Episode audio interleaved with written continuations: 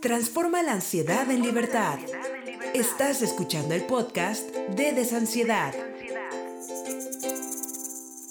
Hola, ¿qué tal amigos de nuestra comunidad de Desansiedad? Estamos aquí con mucho gusto de presentarles a un invitado especial, un invitado que, al que yo admiro muchísimo. Eh, pero me presento primero, mi nombre es Mari Carmen Pérez, soy colaboradora en Desansiedad y estoy en el área de terapias en línea. Y ahora, en este día, el invitado que les, del que les estoy hablando es Rafael López. Rafael es un médico psiquiatra que yo sigo en podcast desde hace varios meses y me encanta su frescura, me encanta su, su manera tan sencilla de transmitir el mensaje y hizo clic conmigo en el sentido de cómo manejamos también en desansiedad la información. Entonces yo dije, yo quiero invitar a Rafa y la comunidad, para que la comunidad lo conozca. Y en la oficina me apoyaron y me dijeron, sí, claro que sí, invítalo. Mariana, que es la coordinadora, se encargó de contactarlo y pues llegó el gran día. Aquí está con nosotros, realmente les va a encantar su propuesta. Y Rafa, eh, Platícanos un poquito de ti, yo estoy muy, muy entusiasmada de conocerte. Hombre, muchísimas gracias, Mary, muchas, muchas gracias por invitarme. No, yo encantado de venir, este, fascinado, ya sabes, yo estoy en la Ciudad de México, me, di la vueltita acá con ustedes a Desansiedad en Cuernavaca, y además de que el simple hecho de cambiar un poquito de aires y demás, ayuda muchísimo a tener una buena plática y pues ya estaremos comentando aquí algunas cosas. Sí, tengo un podcast que se llama Supracortical, que está en Spotify, este, y va sobre la perspectiva de la salud mental, pero le digo yo sobre la locura de la vida diaria. Según yo, desde mi propuesta, solo hay dos posibilidades. O la locura no existe y nadie en el planeta está loco, que es una premisa un poquito difícil de asegurar o la otra es, la locura existe y aquí todos estamos locos. Ese es, ese es mi eslogan porque, y sobre todo para un tema como el que vamos a platicar el día de hoy, creo que es muy importante que podamos dejar en claro que no es como, ah, hay, hay, algunas personas enfermas y otros que estamos sanos y además los doctores que somos los que decidimos quién está de un lado y quién está del otro. No, no, no, no. Todos hemos experimentado la ansiedad, todos hemos experimentado tristeza, todos hemos experimentado enojo y todos tenemos que buscar en nuestro día a día cómo ir dándole la vuelta a esos procesos. Y hay muchas herramientas a nuestro alcance para ello. Y entonces, pues bueno, vamos a, a intentar que, que esto pueda aportar y dar mayor tranquilidad y claridad a las personas que nos escuchan y pues encantadísimo estar platicando contigo. Y fíjate que parte de la invitación que te hacemos, Rafa, es esa opinión médica, esa opinión de un médico psiquiatra, como yo te considero humanista, y, y, que piensa en la persona, en cómo se siente, más que en la prescripción médica. Y el tema de hoy en este podcast específicamente es ansiedad y ansiolíticos, ¿cómo funcionan? ¿Qué nos puedes platicar de este tema? Tan controversial en la comunidad y que nos preguntan mucho, nos hacen muchas preguntas. Es un súper tema porque mm, eh, tenemos esta idea que viene un poco de Hollywood y de Estados Unidos de que los medicamentos son una cosa peligrosísima. Es muy curioso porque la, percepción, por ejemplo, de las drogas en general, de los psicoactivos, de la marihuana y de otro tipo de, de sustancias, ha ido, ha ido perdiendo esta sensación de miedo en el público en general. Entonces, pues ya hay tantos lugares donde se está legalizando la marihuana que ya la gente dice, hombre, pues es marihuana. Pero por el otro lado, la idea de un medicamento creado por un laboratorio, ya sabes, estos monstruos capitalistas de los laboratorios médicos que le dan una tajada a los doctores de cada pastilla que le dan a alguien para curar una cosa que no tiene crearle efectos adversos, se ha creado todo un mito en torno hay un fantasma hay un fantasma acechándote. claro del que hay que cuidarnos de no no no no esas cosas son peligrosísimas entonces con todo gusto le entramos al tema de los ansiolíticos pero antes de eso eh, quiero dejar muy claro una cosa que tiene que ver con los derechos humanos ¿ok? quien es dueño del cuerpo toma las decisiones. Excelente. Entonces no hay ningún doctor de ninguna especialidad que te obligue a ningún tratamiento médico. Ninguno. Tú puedes llegar a un hospital con una clara apendicitis y te duele en el flanco derecho del abdomen, eh, eh, del lado inferior, ¿no? Y entonces te dicen, oye, pues mira, te hicimos estos estudios de sangre, te hicimos este ultrasonido, esta tomografía, sabemos que tienes un proceso de inflamación en, tu apéndice y que pues está poniendo en riesgo tu vida. Tú en ese momento preguntas, bueno, ¿y, de qué va esto? No, pues te tenemos que operar. Pues no quiero que me operen. Oye, pues mira, te vamos a dar toda la información, todo el riesgo de qué pasa si no te operas, pero, pero si al final no te quieres operar, es decisión tuya. Legalmente, por un tema de derechos humanos, tú puedes negarte absolutamente a cualquier tratamiento. El psiquiatra todavía es visto como una figura que está, por algún motivo raro, por encima de la libertad de la toma de decisiones de los pacientes. Y no es así, insisto, tenemos estas visiones hollywoodescas donde obligamos a alguien a meterse a un hospital psiquiátrico del cual nunca jamás en la vida va a salir y tal, y el doctor toma las decisiones y te inyecta y te pone electrochoques y te... No. Un psiquiatra, como cualquier otro médico, es tu empleado. Esto tiene que quedar clarísimo. A muchísima gente no le queda claro. Tú decides ir a pedirle un servicio al psiquiatra Tú le pagas el servicio al psiquiatra y el que es dueño de la información, de la toma de decisiones, eres tú que estás contratando el servicio. Importantísimo que quede ah. claro eso, porque es, algunas personas me comentan en terapia, es que me dijo el psiquiatra me dio. que tengo, me dio. ¿Cómo que te dio? Y, me dijo que iba a ser por tanto tiempo, para siempre. No, espérame. Claro, es, a ver, primero que nada entender que el psiquiatra es tu empleado. Segundo, a tu empleado, como al presidente de la República de cualquier país, hay que pedirle datos claros, información, resultados. No es nada más lo que al señor se le ocurra. Entonces, tú vas con el psiquiatra y la primera pregunta que le tienes que hacer es, oye, ¿qué tengo? Hay muchísimas personas, muchísimas personas que van al psiquiatra, vienen conmigo después de pasar por dos, tres psiquiatras y la pregunta es, oye, ¿y, qué diagnóstico te dijo que tenías? Ay, pues, este, pues no sé. ¿Y qué te mandó? Pues unas pastillas. ¿Y cuáles? Pues quién sabe. ¿Cómo quién sabe? Si es tu cuerpo, tienes que saber, ¿tengo un diagnóstico o no? Ese diagnóstico, ¿qué significa? Porque a lo mejor me, me dicen que tengo eh, trastorno dismórfico corporal. Ah, muy bien. ¿Y, eso qué? Oye, eso me lo provoqué yo, me lo causó el entorno, es genético, se me va a quitar un día, ¿no?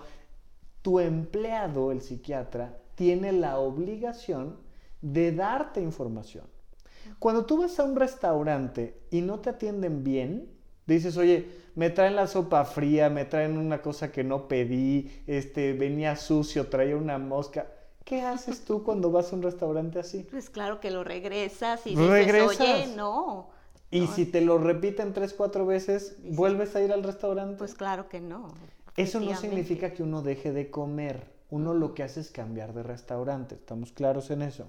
Entonces, cuando vas con un psiquiatra y el psiquiatra no te atendió bien, el psiquiatra no te dio información, te mandó un medicamento que además de ser carísimo no te estaba sirviendo de nada, pues entonces no es que dejes de atenderte como no dejas de comer, cambias de psiquiatra y tienes todo el derecho de decir, fui al restaurante de la esquina y no me gustó por esto y me dieron una mala atención y me cobraron muchísimo. Y tienes todo el derecho de decir, fui con tres psiquiatras, este me hizo esto, este me hizo esto. Con todo el derecho, cambia de psiquiatra. Y, parte de, lo que quisiéramos que escuchen la comunidad es que eh, poder entenderse que también cuando tenemos mucha ansiedad y, estamos ansiosos, nos es complicado, Rafa, tener esa claridad algunas claro, veces. por supuesto, por y, supuesto. Y, tomar una respiración y decir, a ver, calma. calma, eh, sí puedo hacer algo, porque muchas veces con la ansiedad eso pasa, me asusto,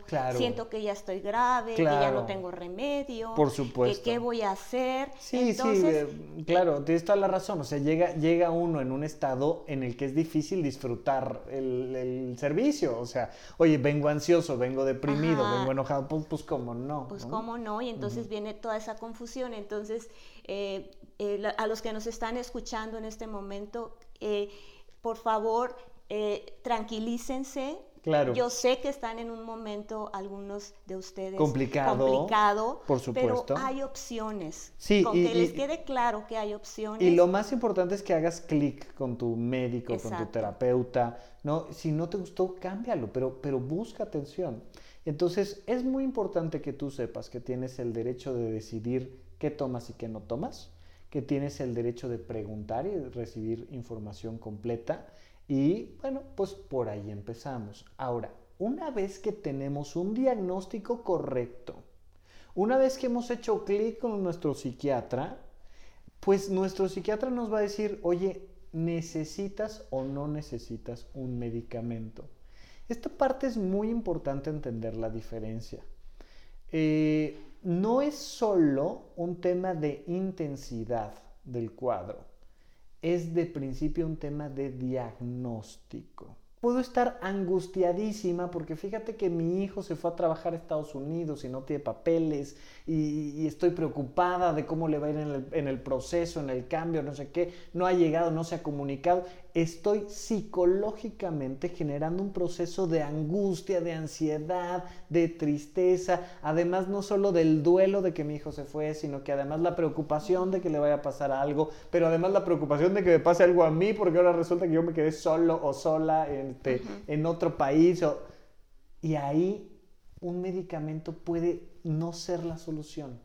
Puede ser que tú tienes que aprender a resolver tus problemas, manejar tus emociones, eh, y, que está conectado con una historia de vida, claro, con una experiencia y toda esta parte em, emocional. Y si aprendes a afrontar esa experiencia, ese proceso emocional de una manera más saludable. Adaptativa. Va a bajar la ansiedad. Ahora, me, asaltaron, me robaron la cartera hace cinco minutos, estoy ansiosísimo, me tengo que tomar un medicamento. No, pues es normal, fue una reacción biológica ante un riesgo, ante una agresión, te sientes muy mal, claro. Entonces, se ha generado también esta idea de que hoy en día estos mundos capitalistas han creado una pastilla para todo y la respuesta es no. La gran mayoría de las personas que yo atiendo me dicen, oye, pero me vas a mandar un medicamento. Le digo, mira, lo más probable es que no. Vamos a ver primero qué tienes. Porque no es cierto que la felicidad venga en cápsulas. No es cierto que la tranquilidad venga en cápsulas. Una persona que no sabe manejar sus emociones, que no sabe poner límites en sus relaciones interfamiliares, una persona que no sabe madurar para disfrutar la vida, le puedes dar la cantidad de chochos que quieras y no se va a sentir mejor. Que a eso voy también, Rafa. Algunas veces las personas ya están tomando el medicamento, pero no acuden a, un, a un, proceso psicoterapéutico que les acompañe. Entonces, estas dos partes se complementan. ¿Cómo lo, ¿Cómo lo observas tú en esta parte cuando está dividido. Afortunadamente tú tienes los dos talentos, ¿verdad? Pero generalmente ese, a mí en terapia me preguntan, es que si me tomo, si la dosis, no, espérame tantito, yo hasta aquí llego. Siendo una parte médica, te tienes que atender con un doctor, ¿no? Exacto, yo no entro en ese, en ese rubro. Entonces, complementar las dos cosas yo creo que es muy importante, ¿verdad? Sí, vamos a hacer una pequeña analogía. Vamos a pensar que por un lado eh, te descubrieron a través de un estudio médico que tienes una pequeña hernia de disco en la espalda, en las lumbares, en la cintura baja, ¿no? Eh, pues necesitas ir con el ortopedista y atenderte la inflamación de la hernia y ver qué vas a hacer con ella y corregir. Por otro lado y de manera complementaria, tienes que hacer ejercicio, tienes que aprender a mejorar tu postura cuando trabajas en la oficina, tienes que eh, eh, acercarte a alguien que te da terapia de rehabilitación física, a un entrenador, a un, deportista que está especializado en el tema de enseñarle a otros a hacer ejercicio de pesas, aeróbico. En este caso sería algo muy parecido. Oye, llegué por un proceso de ansiedad que eh, implicaba que me dieran un medicamento. Médicamente requerí de una atención por un tema de ansiedad o de depresión. Ok. Aparte de ese proceso, tú necesitas toda tu vida crecer como persona, conocerte mejor, aprender a tomar decisiones, aprender a estar mejor con tus relaciones interpersonales y eso en un lado lo puedes aprender con un terapeuta que tiene una formación completa para que te enseñe a que independientemente de que tengas un proceso de ansiedad o de depresión que requiera de un medicamento, tu calidad de vida se eleve. Siempre, independientemente de ese proceso, van a ser temas complementarios. Lo puedes aprender también, a, también a través del arte, de la ciencia, de los libros, de la literatura, de, lo hobby, que, de un hobby, claro. La parte médica va a ser algo temporal, pero el crecimiento como persona tiene que ser constante. Por eso digo yo esta parte de aquí todos estamos locos, porque no es de, ay, pues ahora tengo que ir al psiquiatra y tengo que ir también a terapia psicológica. No, no, no, encanto. A terapia psicológica te recomiendo ir Siempre, siempre. Eso es por vida, sí. Pues porque vas a aprender más sobre ti, porque vas a mejorar tus relaciones de pareja, porque vas a saber, saber, llevarte mejor con tus hijos. Si además hubo un proceso de insomnio, terrores nocturnos, crisis de ansiedad, depresión, duelo complicado, bueno, ve al psiquiatra, atiende la parte médica, resuélvela y deja, y punto, y no pasa nada, ¿no? Y además estamos teniendo etapas en nuestra vida. Eh, cada etapa la vivimos diferente, cada etapa se nos presenta nuevos retos y es importante estar en esa supervisión en terapia. De, siempre nos estamos enfrentando a cosas, ¿no? Y entonces vale la pena decir, oye, me, estoy enfrentando a esto.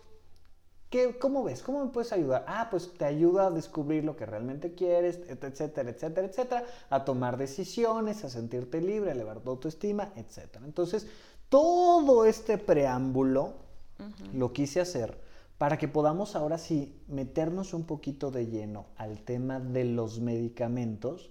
Pero si no hacemos todo este preámbulo, va a caer como en, un, como en una sensación de todos tienen que tomar medicamentos y la felicidad solo está en el medicamento. No, no, no, no. No, hay otras posibilidades. Cien mil posibilidades, pero si estás en una condición médica y muchas veces tu psicólogo, tu terapeuta, tu guía espiritual, tu papá te va a decir, oye, como que ya no estás pudiendo tú solito, este, no te estás parando de la cama, no estás yéndote ni a, bañar ni a la escuela, estás dejando de atender a tus hijos. Claro, oye, se ve afectado. como que algo más está sucediendo. Oye, te dan ataques de pánico que no te dejan manejar. Y... Ok, ve a una consulta con un psiquiatra y si te manda un medicamento, te está mandando algo que implica que ya está bien estudiado por la ciencia, que tiene un riesgo, un beneficio medido, que tu psiquiatra te tiene que dar toda la información de qué es, cuánto tiempo, etcétera, etcétera, etcétera. Bueno, pues muy interesante, Rafa. Vamos a hacer un, pequeña, una pequeña pausa en este momento y continuamos. No se vayan chicos, ahorita regresamos en un momento.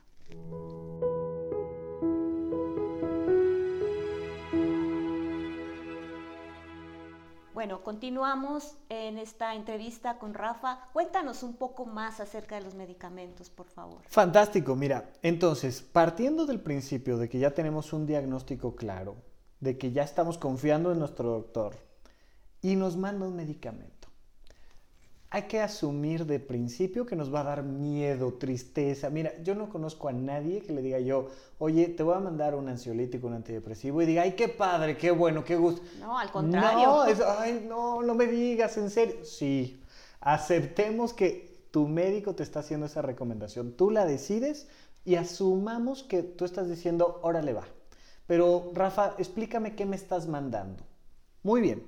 Mira, traes un cuadro de ansiedad que ya ha durado más de seis meses, que está afectando mucho tu calidad de vida, te están dando ataques de pánico que no te están dejando salir a hacer tus actividades, estás muy angustiado, traes tensiones musculares, gastritis, necesitamos ayudarte con un medicamento, ¿sale? Ya hicimos una consulta completa y ya vimos que sí necesitas un medicamento. Te voy a mandar dos cosas, ¿va? Te voy a mandar un antidepresivo y un ansiolítico.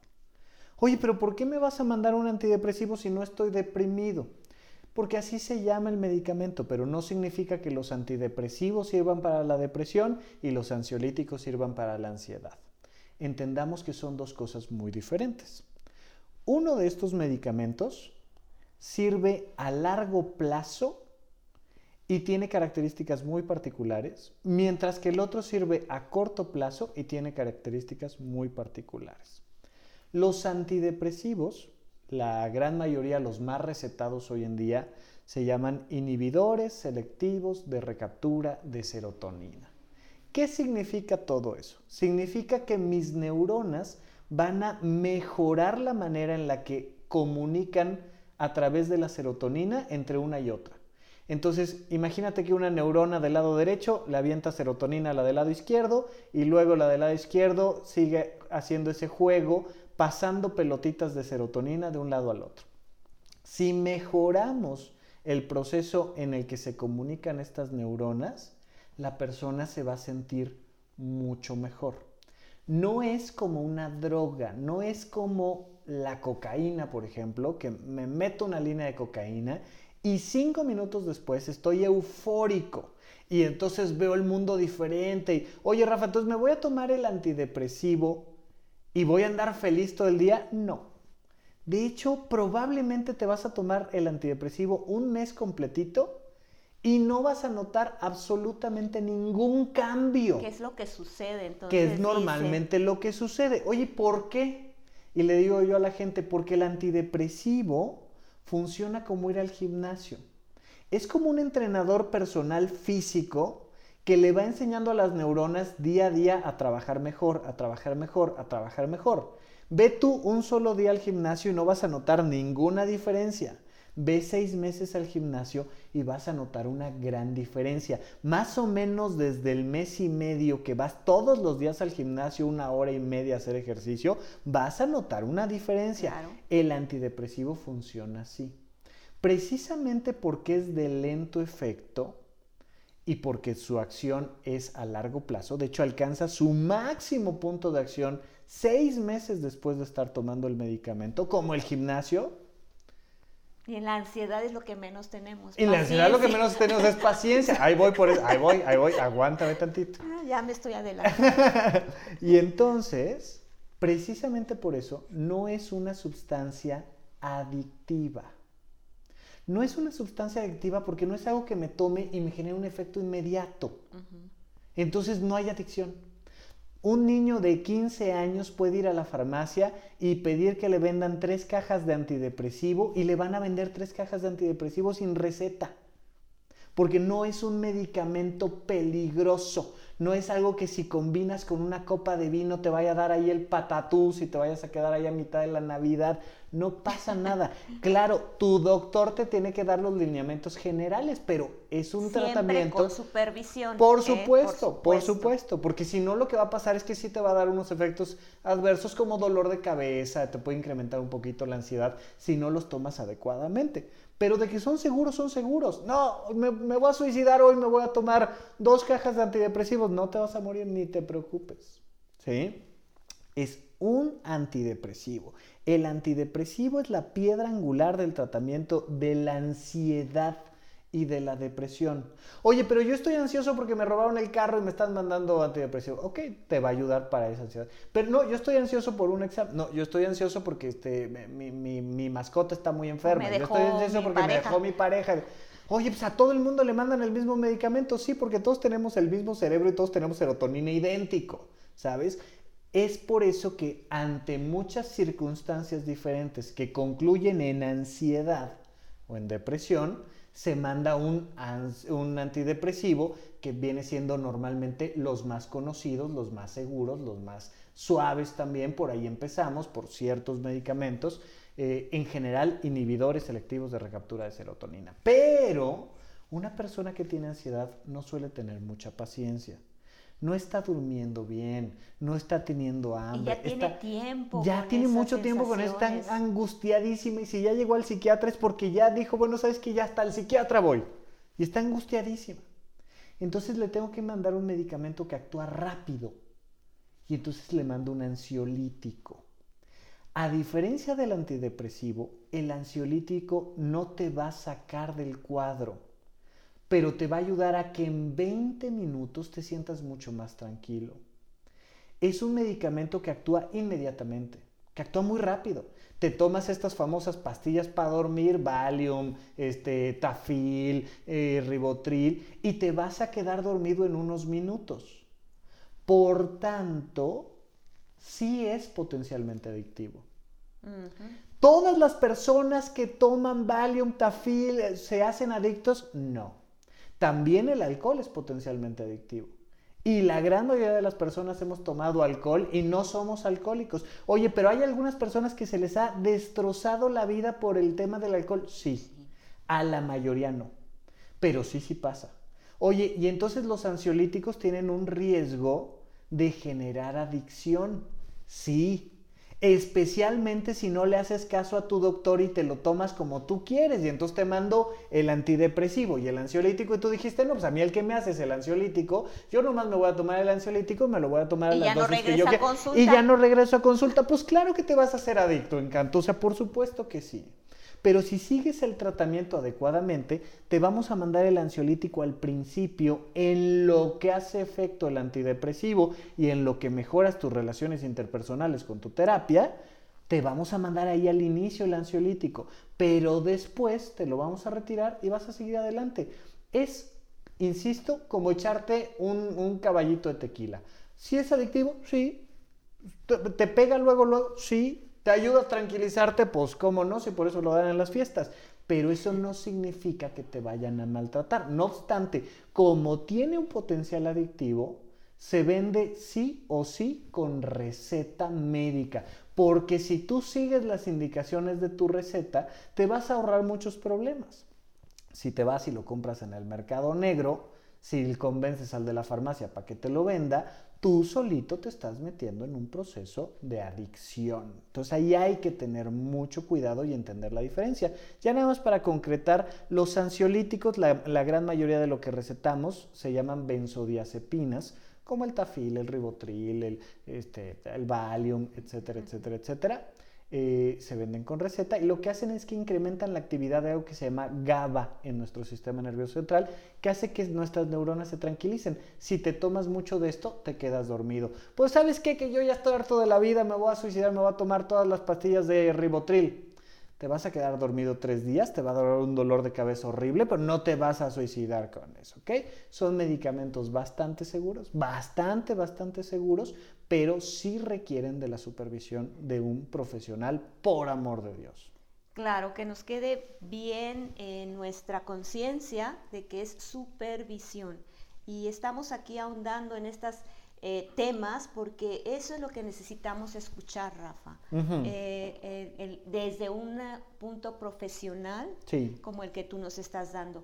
Y tenemos aquí varias preguntas que, que nos están haciendo a través de Instagram y de las redes sociales. Fantástico, desansiedad, ¿no? Es, es la, red de, Instagram de ustedes y la mía, arroba Rafa Rufus. Pónganle arroba Rafa Rufus en cualquier red social y por ahí algo encontrarán de mí con doble R en medio, por favor. Excelente, qué bueno que nos comentas en dónde te pueden encontrar. bueno, tenemos una pregunta de Zully. Sí. Nos dice, terminé mi tratamiento y me regresó la ansiedad. Sí. ¿Es necesario volver a medicarme? Sí, a ver, esto tiene que quedar muy claro. El psiquiatra rara vez atiende el origen del problema, el psiquiatra suele atender el síntoma. Eh, la gran diferencia entre la psiquiatría y otras ramas de la medicina es que nosotros no tenemos enfermedades, tenemos trastornos. ¿Qué significa esto? En una enfermedad se te mete un bicho que se llama, por ejemplo, influenza, y te da el cuadro de influenza y cuando acabas con el bicho, acabas con el cuadro. Y mientras no se meta otra vez el bicho, no te vuelves a enfermar. Mientras que en psiquiatría a veces es por un duelo, a veces es por un cambio hormonal, a veces es por un tema genético, a veces es, y como a veces es una combinación de factores, de hecho normalmente es una combinación de factores, entonces no se llama enfermedad, se llama trastorno. Y cada vez que tus síntomas te sobrepasen tu capacidad de manejar tú solito tu ansiedad, lo más probable es que te vayan a recomendar un, tratamiento médico. Eh, muchísimas personas reciben tratamiento ansiolítico, antidepresivo una sola vez en la vida, pero no es raro que haya personas que lo requieran tres, cuatro, cinco, seis veces a lo largo de su vida. Y siempre y cuando haya seguido un tratamiento psicoterapéutico que le apoye durante ese proceso de medicamento. Mientras mejor sigas tus indicaciones médicas y mientras más crezcas como persona, va a disminuir la probabilidad de que requieras nuevamente un tratamiento. Pero si tú acabaste tu tratamiento a medias, hiciste lo que quisiste con las dosis y con los tiempos recomendados. Regresaste a los hábitos Regresaste a los hábitos acostumbrados, dejaste tu terapia, no hiciste nada de crecimiento personal, pues estoy casi seguro de que vas a regresar. Sí, es muy probable. Bueno, tenemos otra pregunta de Vive Más. ¿Cómo saber en qué casos o situaciones ya es necesaria la medicación? Y creo que ya nos habías hablado. Evidentemente, el que sabe es el médico. Tú eres el responsable de pedir la información completa a tu médico. Pero para eso tu doctor estudió cinco años de medicina más cuatro años de psiquiatría para saber en qué casos se requiere y en qué casos no y en qué dosis. Pero desde la perspectiva de la persona, del usuario, la línea tiene que ser muy clara. ¿Puedo yo solito con esto? Entonces no requiero medicamentos. Ya no puedo yo solito con esto, entonces requiero medicamentos. ¿Qué es no poder yo solito con esto? Es que mi vida, mi salud, mi trabajo, mi familia, mi interacción social se está viendo afectada por mi ansiedad y no lo puedo controlar. Ya empecé a faltar al trabajo, ya me estoy peleando diario con mi pareja por tonterías, así voló la mosca y yo saqué la pistola y metí tres balas. Brother, lo más probable es que ya no estás pudiendo tú solito. Te recomiendo ir con tu doctor. Pero la línea es muy clara, es un tema de funcionalidad. Ya no estoy pudiendo yo solo, ve a consulta. Oye, tengo dudas, ve a consulta. Y otra cosa importante que mencionaste con anterioridad, el que se sienta en confianza con ese doctor. Porque si llega dudando, si llego como que no me gustó. Si no te sientes en confianza, cambia de doctor, por favor, no pasa nada, ¿no? Sí, muy bien, gracias. Y eh, tenemos otra pregunta. Varios nos están preguntando, ¿qué recomendaciones nos puedes dar para dormir mejor? Bien, eh, si tú te metes a Google y pones ahí higiene del sueño, te van a salir una serie de recomendaciones no farmacológicas para dormir mejor. Eh, la recomendación sería em, vete al Tíbet donde no haya luz eléctrica y vas a dormir de maravilla, vas a ver.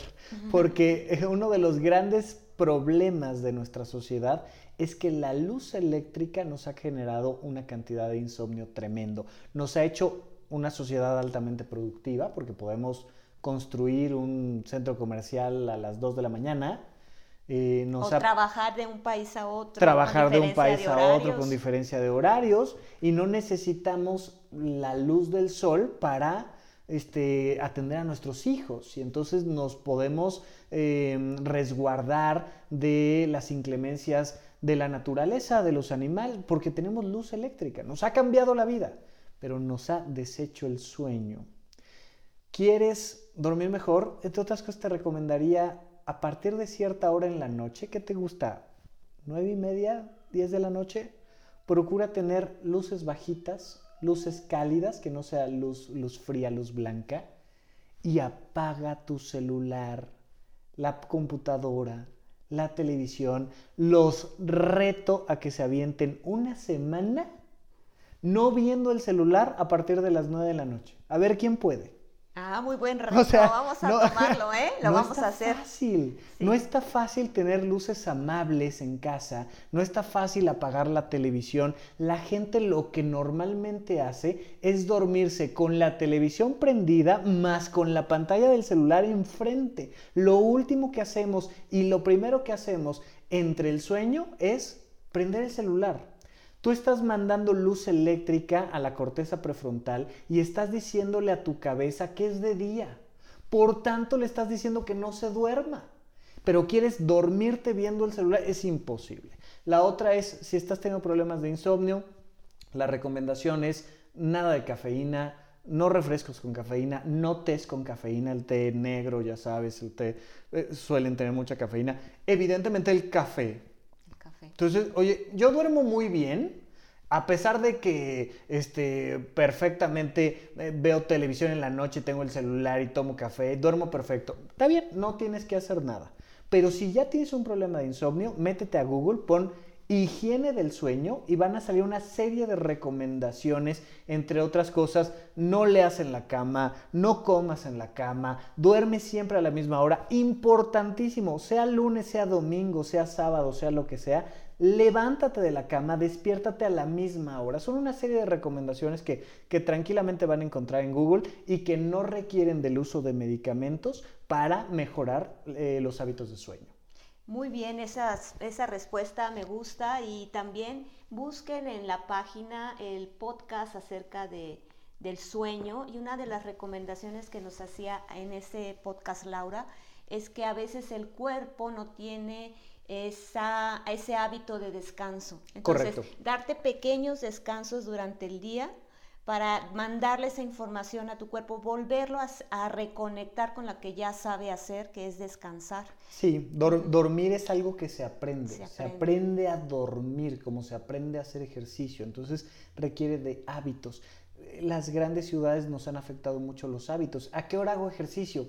Pues después de trabajar. ¿Y a qué hora sales de trabajar? Salgo a las 7.30 de la noche y me aviento una hora de tráfico, llego 8.30, a las 9 estoy empezando a hacer ejercicio en el gimnasio, pongo mi cuerpo a la máxima actividad en la noche y luego llego a la casa y me echo una cena pesadísima, me pongo a ver las noticias y prendo el maldito celular y quiero dormir tranquilo. ¿Cómo? Sí, ya lo traes al cuerpo. Explícame, lo traes al 100. Al 100 con cortisol y dando respuesta y, y todo. Exacto. Pues eh, ha sido una delicia platicar contigo, Rafa. Realmente me encanta tu postura, cómo lo transmites. Y creo, chicos, allá del otro lado que nos están escuchando, que lo han disfrutado tanto como yo. Él es Rafael López, médico psiquiatra. Eh, estamos de veras muy contentos de haberte tenido en, esta, en este espacio y esperemos tenerte en otros más. Muchísimas gracias y por ahí también revisen mi, mi podcast, se llama Supracortical. Este, está en Spotify y cuando quieran estoy feliz de haber conocido al equipo de Desansiedad, de poder colaborar con ustedes y yo encantado de regresar cuando ustedes así lo necesiten. Pues ya saben, Rafa Rufus, supracortical, escúchenlo, realmente les, van a, les va a dar unas horas de delicia con su voz y su manera de expresar lo que él sabe con mucho profesionalismo. Bueno, pues me despido. Mi nombre es Mari Carmen. Recuerden que también me encuentran en la página de Desansiedad, en el área de terapias en línea. Ahí estamos para servirles. Muchas gracias, Mary. Hasta pronto. Transforma la ansiedad en libertad.